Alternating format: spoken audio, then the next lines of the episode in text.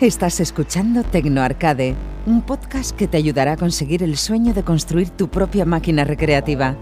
Quédate conmigo y descubrirás cómo conseguirla. Hola a todos y bienvenidos al segundo episodio de Tecno Arcade. En el episodio de hoy voy a hablaros de los componentes que tienen las máquinas recreativas. Detallaré una clasificación de los tipos de máquinas más comunes que hay y haré que os planteéis una serie de preguntas para que analicéis cuál sería la máquina que más encaja con vuestras necesidades o gustos, antes de poneros manos a la obra. Las partes principales o más comunes de una máquina recreativa son la marquesina, está situada en la parte superior frontal de la máquina recreativa. Suele estar decorada e iluminada mostrando el título de la temática de las artes elegidas. Para su iluminación, antiguamente se solía utilizar un tubo fluorescente colocado en su interior. De esta forma, el tubo iluminaba el arte. Ese arte se suele poner entre dos cristales o se pega de forma inversa, es decir, con el adhesivo en el dibujo, en un cristal o metacrilato. En la actualidad se suele utilizar iluminación por LED por su gran luminosidad, fácil instalación, precio y porque ocupa muy poco espacio. En la zona de la marquesina también se sitúan los altavoces, aunque también en máquinas grandes se suele colocar un subwoofer para los graves en el pie de la máquina. La marquesina es uno de los puntos más importantes de la máquina a nivel de decoración, ya que está en la parte frontal superior y es muy visible. Hay gente que incluso pone en la marquesina una pantalla animada TFT, que es dinámica y que cambia su animación en función del juego que estés jugando en ese momento. Esto da un efecto espectacular que no deja indiferente a nadie. Esto lo comentaré en el capítulo dedicado a los front-ends de los juegos, ya que no todos soportan esta característica. En la parte central se encuentra el bezel. El bezel es la parte que cubre o protege el monitor. Puede ser de cristal, cristal Parsol, que es algo oscurecido, metacrilato o plexiglas.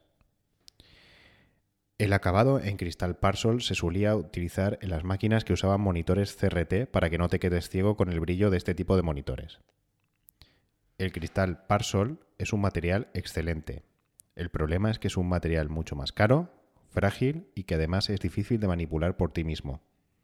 De hecho, tienes que pedirlo en una cristalería para que te lo corten a medida. Además, al no ser flexible, es mucho más complicado de colocar y manipular. El material que se suele usar para una máquina doméstica es el metacrilato. Es más barato y fácil de manipular y no es tan frágil, pero sí se raya con más facilidad. Por eso es muy importante no quitar las protecciones de metacrilato hasta que finalices la máquina. También se suele decorar el bezel alrededor de donde se proyecta la imagen del monitor dando un aspecto muy bonito y en sintonía con la temática del arte elegida. A esta decoración se suele incluir un breve manual de uso de los tipos de movimientos y acciones posibles del juego elegido para las artes. Aparte de la marquesina y el bezel, el siguiente elemento importante es el CPO o panel de control. En él están situados las palancas y los botones. Puede estar hecho en aluminio para que sea más resistente o en madera, y suele ir también decorado y protegido por metacrilato o cristal. Esto da mucho juego el combinar la temática del arte con los colores de los botones y las palancas. Además, es necesario, lógicamente, un ordenador o sistema de juegos, un monitor, el cableado y la alimentación, y, de forma opcional, puedes decorarlo con artes y dibujos. Voy a dedicar un capítulo exclusivo del podcast por cada uno de los componentes principales de la máquina, explicando con más detalle cada una de las partes. Una vez explicado los componentes comunes de una máquina arcade, existe una clasificación de las máquinas en función de su tamaño y diseño. Están las máquinas de tipo upright, es el modelo más común visto en los clásicos recreativos aquí en España. Aproximadamente miden unos 2 metros de altura y estaban hechas en madera, con el panel de control en madera o en aluminio eran las máquinas arcade más extendidas y conocidas durante la década de los 80 y 90.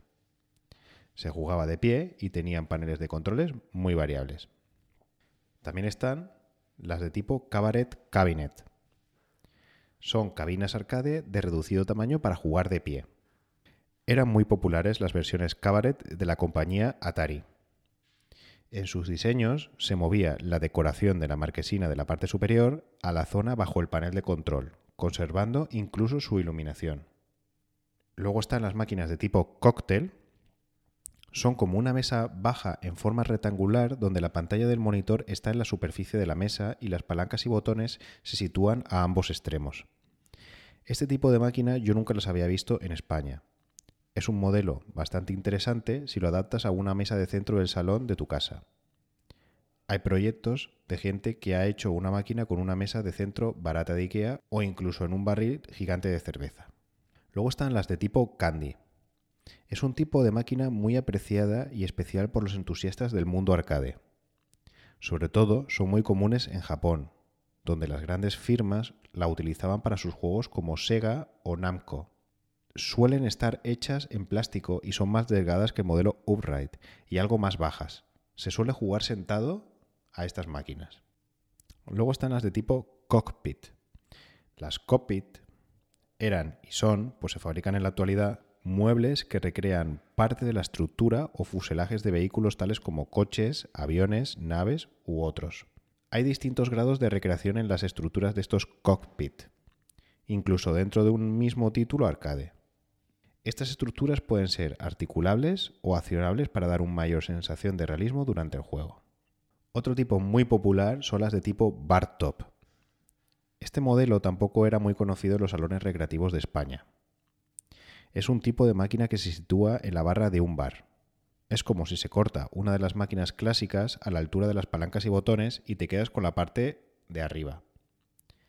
Este modelo está teniendo mucho éxito entre la gente que se inicia en este hobby y quiere hacerse una para su casa, ya que es más portable que una máquina de tipo upright y ocupa menos espacio. En las notas del programa dejaré un enlace al blog para que veáis las fotos de cada uno de estos tipos. Además, cada uno de estos tipos tiene a su vez multitud de variantes.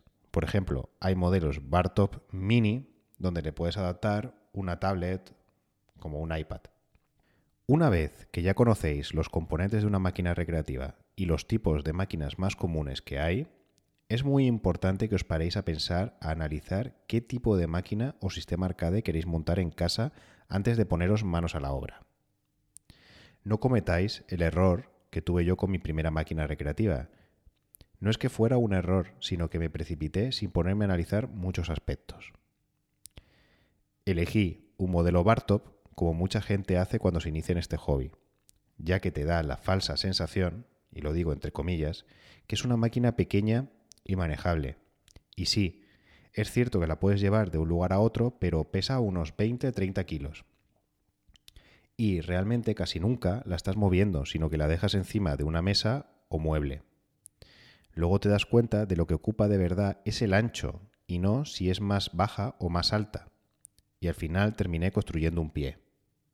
Esto es una opción buena, pero si lo hubiera analizado bien desde el principio me hubiera fabricado una upright, ya que una vez encontrado el sitio en ancho, realmente no era un problema la altura. También tengo que decir que ha sido mucho más fácil de convencer a mi mujer en introducir una máquina arcade en casa enseñando un modelo Bartop y diciendo cosas como que se puede poner en cualquier sitio, que es pequeña, que no pesa mucho. Si de entrada le dices a tu mujer que vas a meter una máquina de las grandes, te echa de casa seguro. Por lo tanto, los puntos clave a analizar son el presupuesto que tenéis para gastar, no solo para los materiales, sino también para las herramientas necesarias. Si disponéis de un lugar de trabajo, analizar el tiempo que le podéis dedicar a realizar la máquina y las prisas que tengáis en tenerla. El espacio disponible que tenéis en casa donde queréis poner la máquina. Las exigencias que tengáis a nivel de juegos, esto influye en el sistema operativo a elegir y en los requerimientos del hardware a utilizar. Si puedes aprovechar componentes que tengas en casa y ya no usas, por ejemplo, un monitor antiguo, un ordenador viejo que tengas por la casa. Pensar qué uso le vais a dar. Cuidado con los caprichos. Conozco mucha gente que se fabrica la máquina muy ilusionada y al final, después de unos meses, la tiene ahí ocupando espacio en la casa, recogiendo polvo. Otro punto clave es la originalidad. Mucha gente le canta innovar y hacer cosas realmente diferentes y originales.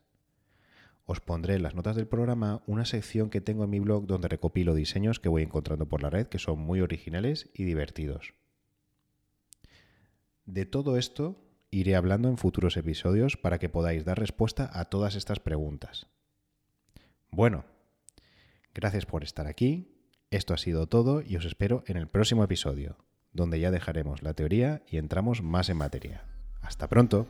Si quieres ponerte en contacto conmigo, lo puedes hacer mandando un email a podcast.tecnoarcade.com, desde Twitter en arroba tecnoarcade